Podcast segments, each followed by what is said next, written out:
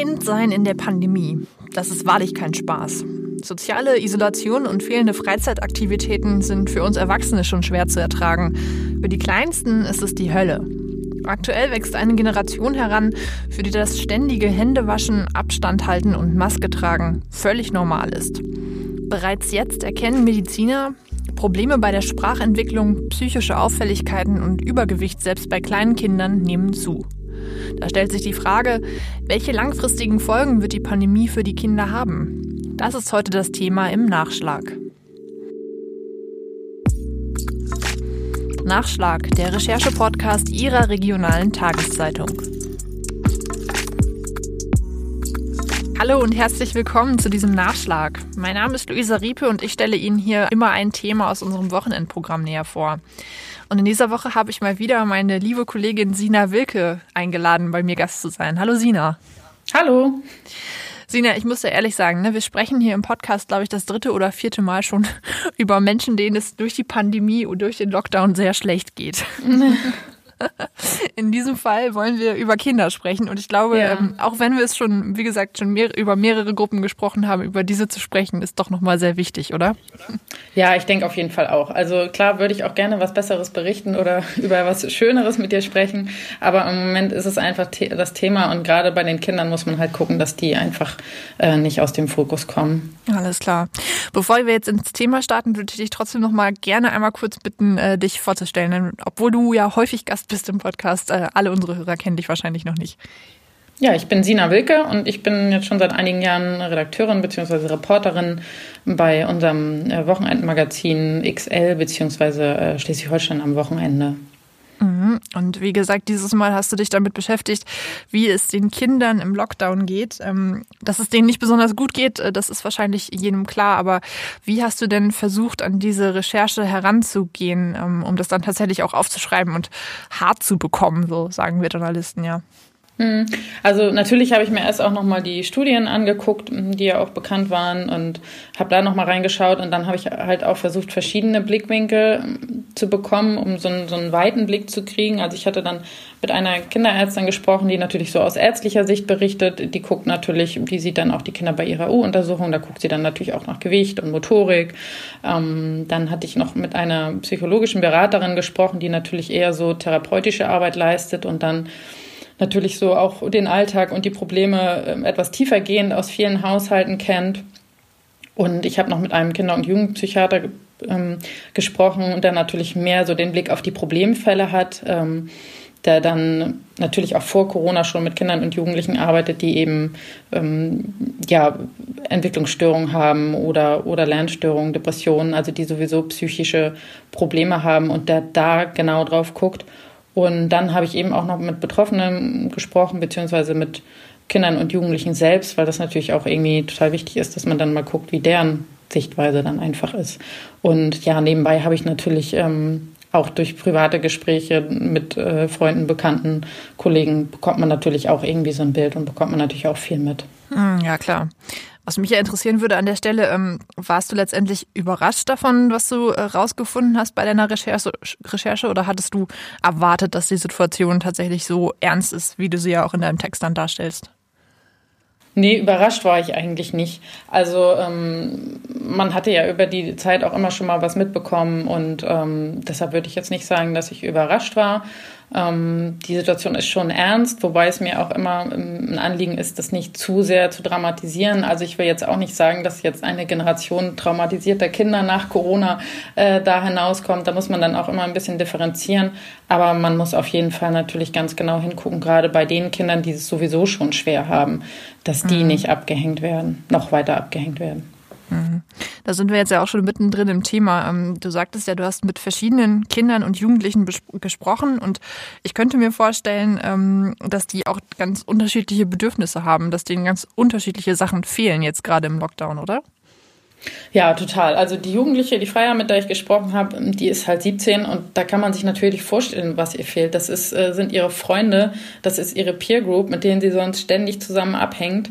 Mm, sie hat natürlich einerseits den Vorteil, gegenüber kleineren Kindern, dass sie es kognitiv total gut versteht und dass sie natürlich auch über die Medien mehr kommuniziert und dass die, sie dann eher telefoniert oder chattet was mit ihren Freunden, was ähm, kleine Kinder natürlich weniger machen.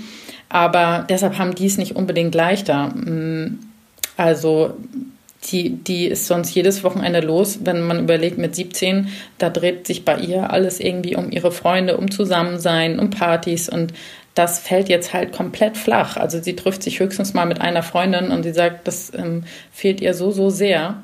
Und ja, bei den Jüngeren es ist natürlich eher so diese Struktur, die fehlt, wo man merkt, dass es denen äh, schwerfällt, dass dieses, ähm, dieser geregelte, diese Routinen, die ja Kinder, gerade jüngere Kinder, sehr, sehr stark brauchen, dass die wegfallen. Das ist echt schwer. Ähm, natürlich auch deren Freunde. Und ähm, ja, dann haben sie es halt noch echt schwer, zum Teil im Homeoffice. Also das war dieser Benny, ähm, mit dem ich gesprochen habe. Ähm, das ist echt, ähm, ich fand es echt, also der, der tat mir tatsächlich besonders leid, weil da bei ihm so rauskam, wie sehr er sich in diesem, mit diesem Heimunterricht gequält hat. Also der, über Stunden sitzt er an seinem Schreibtisch, kommt nicht weiter. Die Eltern sagen wieder, mach weiter, mach dies, mach das. Er hat das Gefühl, nicht zu schaffen. Der ganze Tag geht sozusagen an diesem Druck ähm, diesen Unterricht schaffen zu müssen bei ihm drauf. Ähm, sagt, er kann sich kaum noch mit Freunden treffen, ist sowieso schon, trifft er sich nur noch mit ganz wenigen ausgewählten Freunden. Das fällt jetzt auch flach, weil er sagt, ja, und wenn ich dann frage, dann haben die, die Fragen dann und ich bin aber noch nicht fertig mit meinen Sachen. Mhm. Also mh, gerade die Kinder, die dann es schwer haben, zu Hause diese Aufgaben zu machen, äh, das ist echt, ist, ist echt Sünde. Also, ja. ja. Ja, ja, ich glaube, das hat schon mal einen ganz guten äh, Einblick gegeben in die verschiedenen Probleme, die da existieren. Vielleicht dröseln wir es noch mal ein bisschen auf. Wollen wir mal bei den Ältesten anfangen? Denn ähm, was du ja beschreibst, diese Phase, in der man sich irgendwie ausprobiert, in der man sich mit Freunden trifft und auch mit denen irgendwie vergleicht und Party feiert und so, hat ja auch irgendwie eine total wichtige Funktion in der Entwicklung. Ne? Also das ist ja dieses Erwachsenwerden, dieses sich abnabeln vermutlich. Ne? Genau, das ist genau das, was du sagst, das Abnabeln ähm, vom Elternhaus, äh, sich selbst finden, ähm, sich halt auch vergleichen, also sich selbst auch mit Hilfe von seinen Peer Groups, von seinen Freunden und so weiter, Hobbys zu finden und ähm, ja, diese Unabhängigkeit irgendwie äh, sich zu erarbeiten und das äh, da sind sie jetzt natürlich komplett zurückgeworfen. Also ähm, das ist so, ähm, die Psychologin, psychologische Beraterin sagt, das sei so eine Art regulierte Abhängigkeit jetzt vom Elternhaus. Also die sind jetzt äh, quasi rund um die Uhr zu Hause mit ihren Eltern, von denen sie sich eigentlich emanzipieren wollen. Mhm. Und ähm, das geht dann auch mit so Abhängigkeitsgefühlen einher. Also normalerweise grenzen sie sich jetzt auch stark von Eltern ab, haben eine andere Meinung ähm, ne? und mhm. werden dann in ihrer Peer Group aufgefangen. Aber jetzt können sie sich sozusagen auch kaum leisten, ähm, das auszuleben, weil sie so von ihren Eltern abhängen und weil es dann natürlich auch schnell Streit gibt und schlechte Stimmung so. Ähm, das war jetzt bei, bei der Freier war das nicht so, aber da wurde mir berichtet, dass, ähm, dass es jetzt vielfach für die das Problem ist. Und an, auf der anderen Seite ist es natürlich auch für die eine lange Zeit. Also für Jüngere ist natürlich ein Jahr sehr viel länger als jetzt für irgendwie einen 50-Jährigen oder so. Und ähm, die kriegen sie einfach nicht wieder. Also da sagte auch die mhm. Ärztin, ähm, die sind schon betrogen um diese Zeit. Die, ähm, da ist auch das Unbeschwerte teilweise so ein bisschen weg. Ja, vor allem, das ist ja auch eine besondere Zeit, ne? Gerade in diesem Alter 17, 18, 19, wo man vielleicht seinen Schulabschluss macht, also sozusagen aufbricht in eine neue Welt, vielleicht eine neue Stadt kennenlernt, als wenn man studieren geht oder neuen, sich einen Beruf sucht. Ja, genau, man macht ein Praktikum, man genau. verliebt sich, man, keine Ahnung, ja, all, all diese Sachen, genau. Und die sind jetzt so quasi auf Null gesetzt. Also das ist schon, ähm, schon heftig. Und da habe ich schon auch so ein bisschen vermisst, so die, ähm, es wird dann immer viel über die Kinder geredet, über die Jugendlichen weniger. Und wenn sie vorkommen, ähm, so, dann ist es eher so, ja, wann, wie sollen die jetzt ihr Abi schreiben und wann sollen die jetzt was, welche, welchen Unterricht machen? Aber ähm, ja, oder sie kommen noch vor als potenzielle ähm, Corona-Regelnbrecher, die halt das nicht einsehen und Partys feiern. Und das finde ich wird denen nicht gerecht. Also ja. Ja, na klar. Wenn ich auch so, ne, was du sagtest, an Praktikum denke, dass man vielleicht noch mal ein Jahr ins Ausland gehen wollte. Also Sachen, die einfach jetzt nicht funktionieren, das ist schon, schon traurig, denn wie du sagst, dass die, diese Zeit, die kommt nicht wieder. Im nächsten Jahr ist man vielleicht schon an einem ganz anderen Punkt in seinem Leben und hat es einfach verpasst. Genau, da fängt dann vielleicht das Studium an oder die Ausbildung oder was auch immer. Genau. Deshalb gerade ist eigentlich diese Zeit so in der Jugend oder junges Erwachsensein ist ja total wertvoll, weil sie, weil sie halt auch eben so kurz ist. Ich weiß, früher sagten immer alle zu mir, ja, wenn du willst reisen, finde ich toll, mach das jetzt, kommt nie wieder und so. Ich habe es damals immer nicht verstanden. Im Nachhinein verstehe ich das. Ähm, und das ist natürlich schon echt gemein. Und da kann man denen natürlich auch wünschen, dass es jetzt bald alles ein Ende hat. Also viel hängt natürlich auch davon ab, wie, wie lange das jetzt alles noch weitergeht, sowohl für Kinder als auch für Jugendliche. Ja, absolut. Dann lass uns doch vielleicht nochmal auf so etwas jüngere Altersgruppen kommen. Du hattest es jetzt gerade schon gesagt, bei den, der, der Benny, von dem du gesprochen hast, ist, glaube ich, elf Jahre alt, nicht wahr? Genau. Da spielt wahrscheinlich dieses Thema Homeschooling, äh, in der Schule zurechtkommen, mit dem Stoff zurechtkommen, auch nochmal eine ganz große Rolle, oder? Ja, genau. Also das Problem ist auch so ein bisschen, ähm, also aus meinem eigenen Erfahrungsschatz, äh, sozusagen bei mir zu Hause und auch bei Freunden und Bekannten weiß ich, dass Homeschooling und im schlimmsten Falle dann auch noch Homeoffice nebenbei echt, echt eine Riesenherausforderung ist. Und mhm. ich kenne kaum jemanden, die sagen, auch bei uns läuft es eigentlich ganz gut. Es sind mal welche, die sagen, ach, heute lief es mal ganz gut. Aber es ist kaum jemand, wo das unproblematisch läuft. Und man stellt sich das vielleicht irgendwie so einfach vor, ja gut, dann machen sie halt jetzt zu Hause ihre Auf Aufgaben. Aber es, ist, es sind ja komplett andere Voraussetzungen und ähm, dass dann auch noch die Eltern gleichzeitig Lehrer sind und am besten noch selbst nebenbei arbeiten.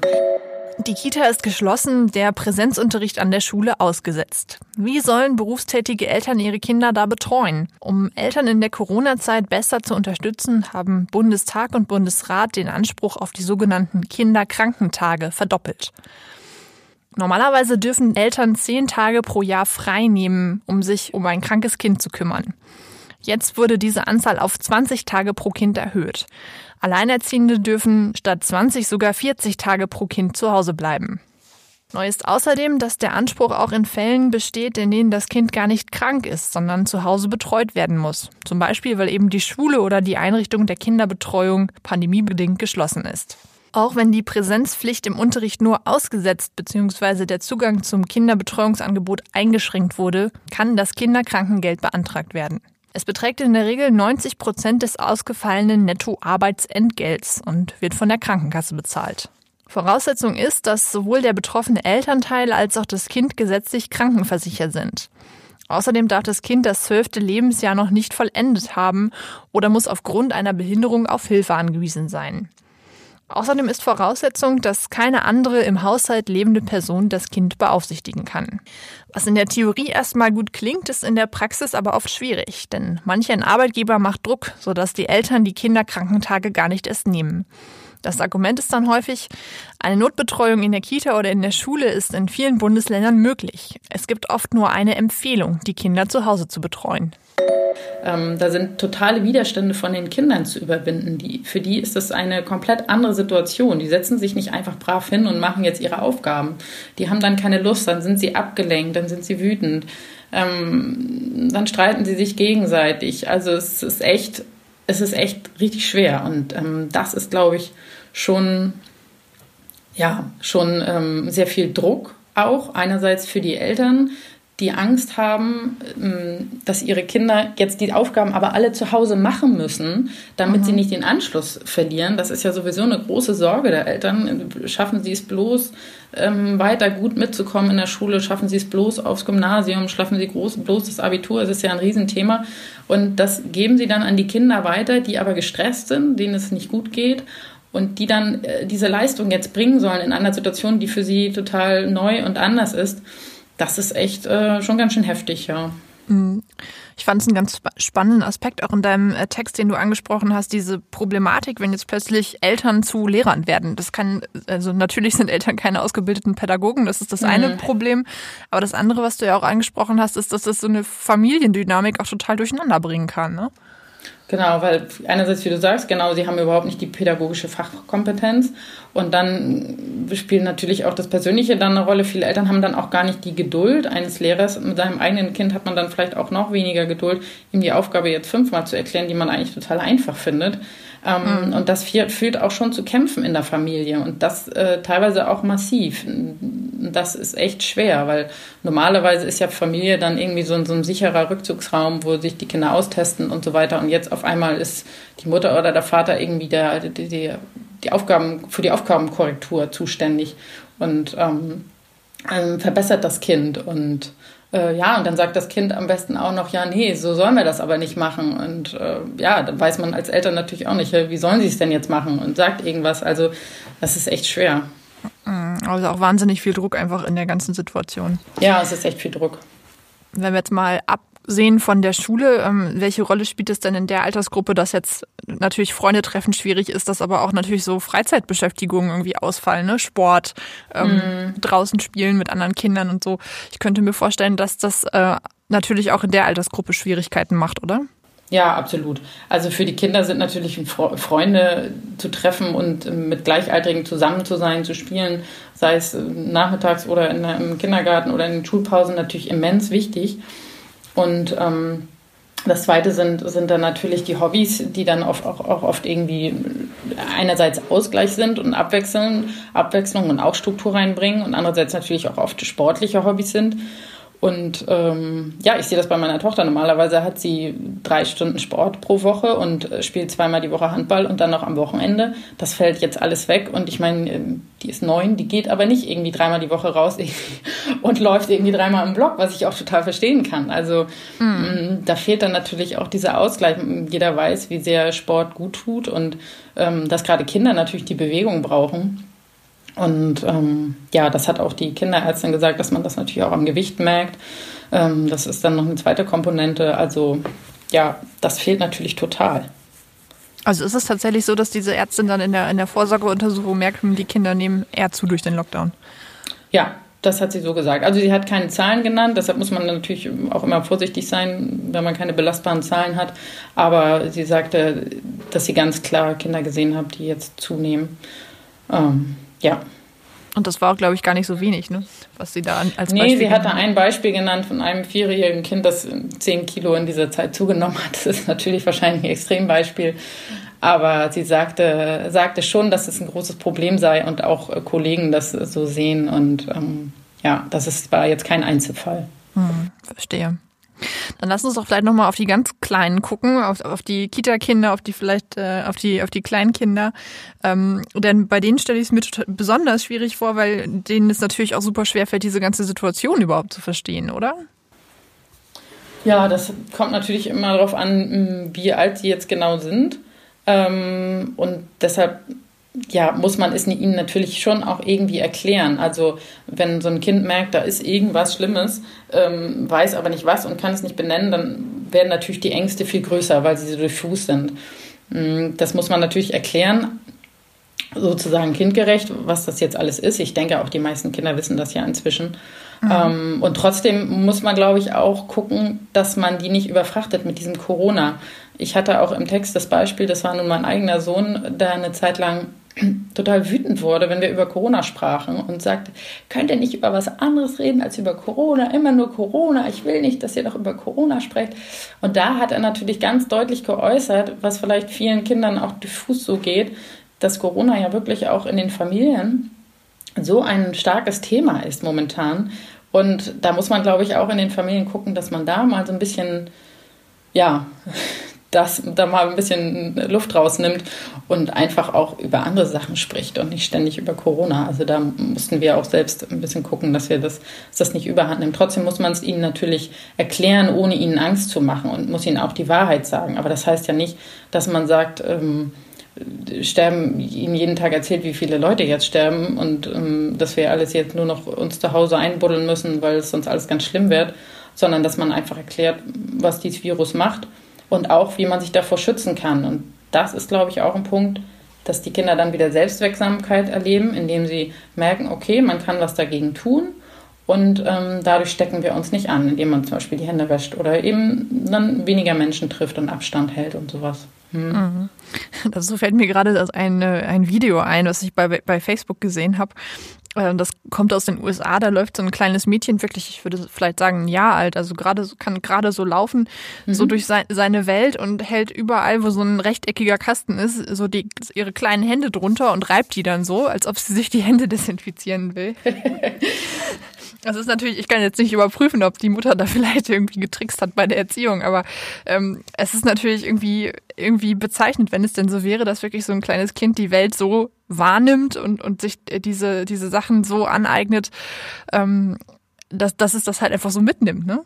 Ja, das ist natürlich, irgendwie macht das so, so, teilweise kann man drüber lachen und teilweise ist es auch traurig. Ich kenne auch so ein Video, wo so ein Junge so eine Kastanie äh, findet und sagt, hier, das ist Corona, Corona, also weil diese Hülle halt so stachelig ist. Ach so. Mm. Ja. Ja, die kennen es jetzt natürlich über eine lange Zeit irgendwie nicht anders und das haben die natürlich sofort drin. Also man, man merkt das ja selbst auch, wenn man einen Film guckt, wo die Leute dicht auf dicht sitzen, dass man irgendwie so zurückschreckt oder ich habe es zumindest. Das, hey, das dürfen die doch gar nicht. Also genau. klar, weil der Film irgendwie älter als ein Jahr ist. Ähm, und dass man sich sofort, also so schnell anpasst an diese und das so schnell Intus hat, das geht den Kindern natürlich auch so. Das berichten ja auch Lehrer dass es in Schulen super läuft, dass die sich super an die Regeln halten, weil Kinder können sich gut an Regeln halten eigentlich. Ähm, dass auch die Erstklässler das super machen mit den, mit den Masken. Das hat natürlich schon auch was Trauriges. Auf der anderen Seite glaube ich, wenn das alles mal vorbei ist, dass die auch ganz schnell wieder oder dass man sich eben auch ganz schnell wieder an die neue Normalität dann sozusagen anpasst. Also ähm, ja, dass es auch ganz schnell wieder in die andere Richtung geht, denke ich. Ja, das ist ja vermutlich so eine Sorge, ne? Denn äh, du sagst es, selbst wir zucken dann bei so einem Film zusammen. Ähm, wir haben aber ja irgendwie den Referenzwert aus 20, 30 Jahren Erfahrung vorher, ja. die, die uns sagt, okay, das ist nicht die Normalität. Und gerade für so kleine Kinder ist es natürlich erstmal die Normalität, in der sie gerade aufwachsen. Ne? Ja, das stimmt. Aber auch sie sind halt total anpassungsfähig, deshalb ähm, wird das nicht die Normalität bleiben. Hoffen wir jetzt mal. ähm, es gibt aber natürlich auch, das hast du auch in deinem Text beschrieben, handfeste Probleme, wo man zumindest mal überlegen kann, ob die sich halt auch in der Zeit nach der Pandemie dann weiter auswirken. Ähm, da ist zum Beispiel das Thema Sprachentwicklung genannt worden. Ne? Genau. Also da hatte die, das war auch die Kinderärztin, die dann eben die, ähm, ja, die Kinder mit anderer Herkunft ähm, sozusagen genannt hat, die natürlich ganz klar Kitas und Schulen brauchen, um Deutsch zu lernen und die jetzt in ihren Familien sitzen, monatelang oder wochenlang im Lockdown, ähm, wo aber in vielen Familien eben überhaupt kein Deutsch gesprochen wird. Und das ist natürlich echt äh, ein Riesenproblem, was man so schnell nicht aufholen kann. Mhm. Das war, ja, genau, das war das eine, was sie nannte. Und natürlich auch ähm, die Bildungsdefizite, die dann eben gerade bei denen, die zu Hause nicht so gut unterstützt werden und die sowieso schon Probleme haben, ähm, die sich dann einfach massiv verstärken. Und ähm, ja, das, ähm, das sind so echt Riesenprobleme. Und was, was auch noch eigentlich am meisten Sorge macht, sind eigentlich die Kinder, die es sowieso eigentlich einfach schon schwerer haben. Sei es, weil sie aus einem schwierigen Elternhaus kommen, weil sie sowieso schon krank sind oder verhaltensauffällig oder Mobbing-Erfahrung gemacht haben, was auch immer.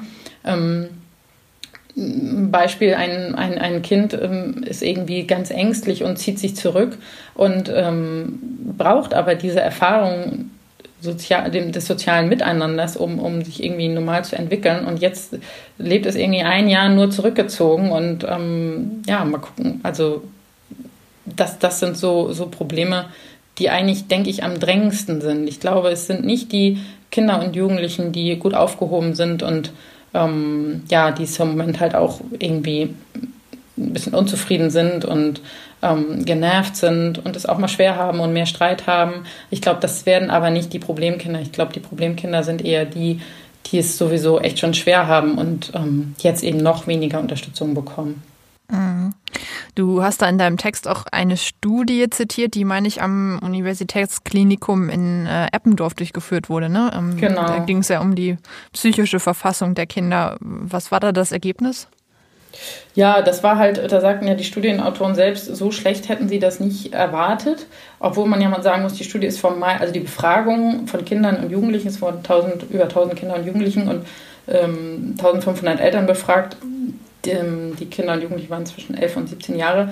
Die war schon im Mai und Juni. Das heißt, wenn man so ein bisschen weiter denkt, hat sich das wahrscheinlich nicht verbessert, eher im Gegenteil. Und ähm, ja, da kamen halt so Sachen raus, dass sich 70 Prozent durch Corona belastet fühlten, für zwei Drittel die Schule anstrengender war als vorher. Und ähm, ja, es quasi durch die Bank auch mehr psychische und psychosomatische Beschwerden gab. Also sei es irgendwie, mhm. dass die Kinder gereizter waren oder mehr Bauchschmerzen hatten, ähm, Verhaltensprobleme hatten und so weiter. Am Tag der Aufnahme dieser Podcast-Folge ist der zweite Teil der sogenannten COPSI-Studie erschienen. Die Forscher vom Universitätsklinikum Eppendorf haben die Befragung, von der Sina vorhin sprach, fortgesetzt und zwischen Dezember 2020 und Januar 2021 eine zweite Befragung durchgeführt.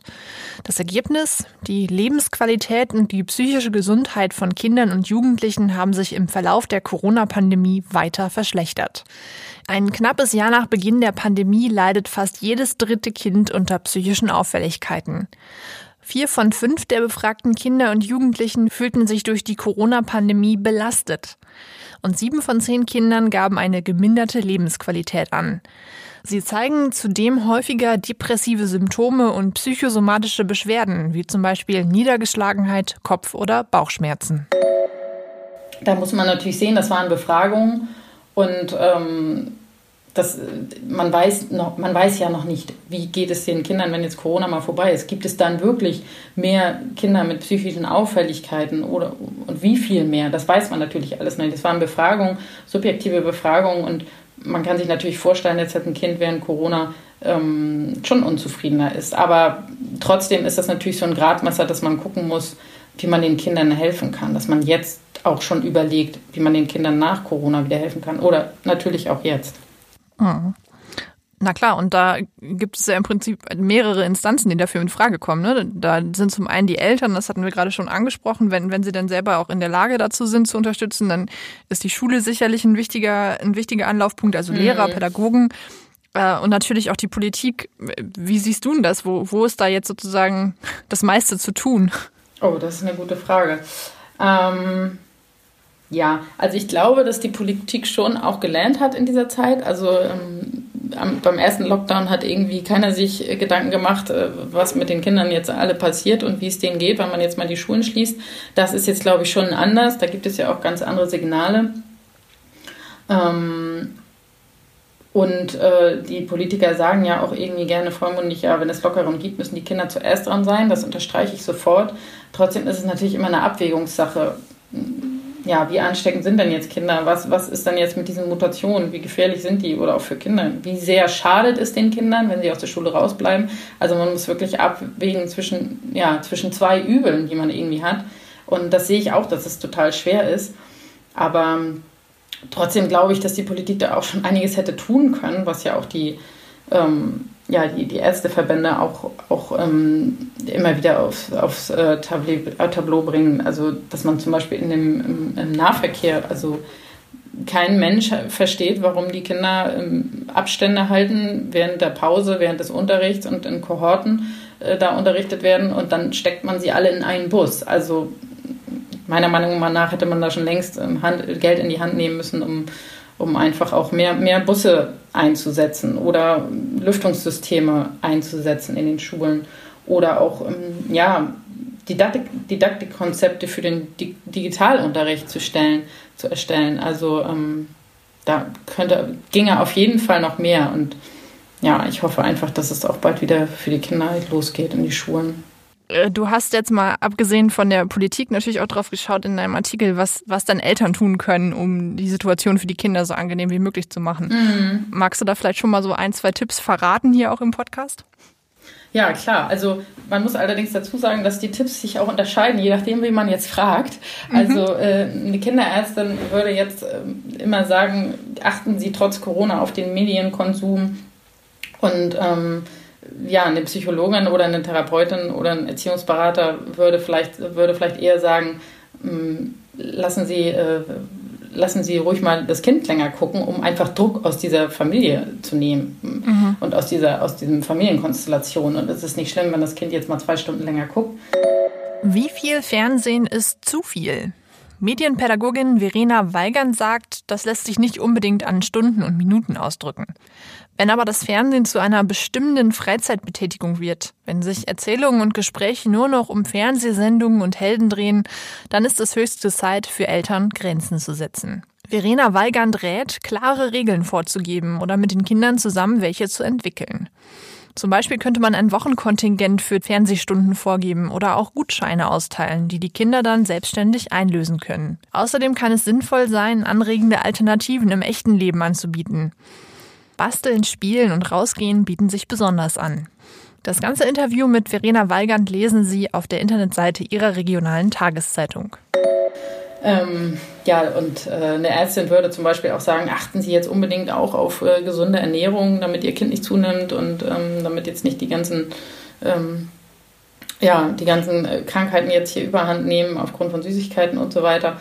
Und mhm. ja, da würden eben andere Menschen vielleicht sagen, lassen Sie doch auch mal fünf gerade sein und können nicht immer gesund nehmen. Einfach, das sind einfach zwei unterschiedliche Sichtweisen. Also einmal, dass man einfach darauf achtet, dass die Kinder irgendwie gesund und fit bleiben. Und das andere ist, ähm, dass die Kinder irgendwie, dass man Zufriedenheit in der Familie mehr schafft und, ähm, und den Druck aus diesen Familien nimmt. Ja. Mm, das muss dann natürlich letztlich irgendwie jede Familie für sich gucken, inwieweit sie ähm, ja, inwieweit sie, sich, sie das für sich aufnimmt.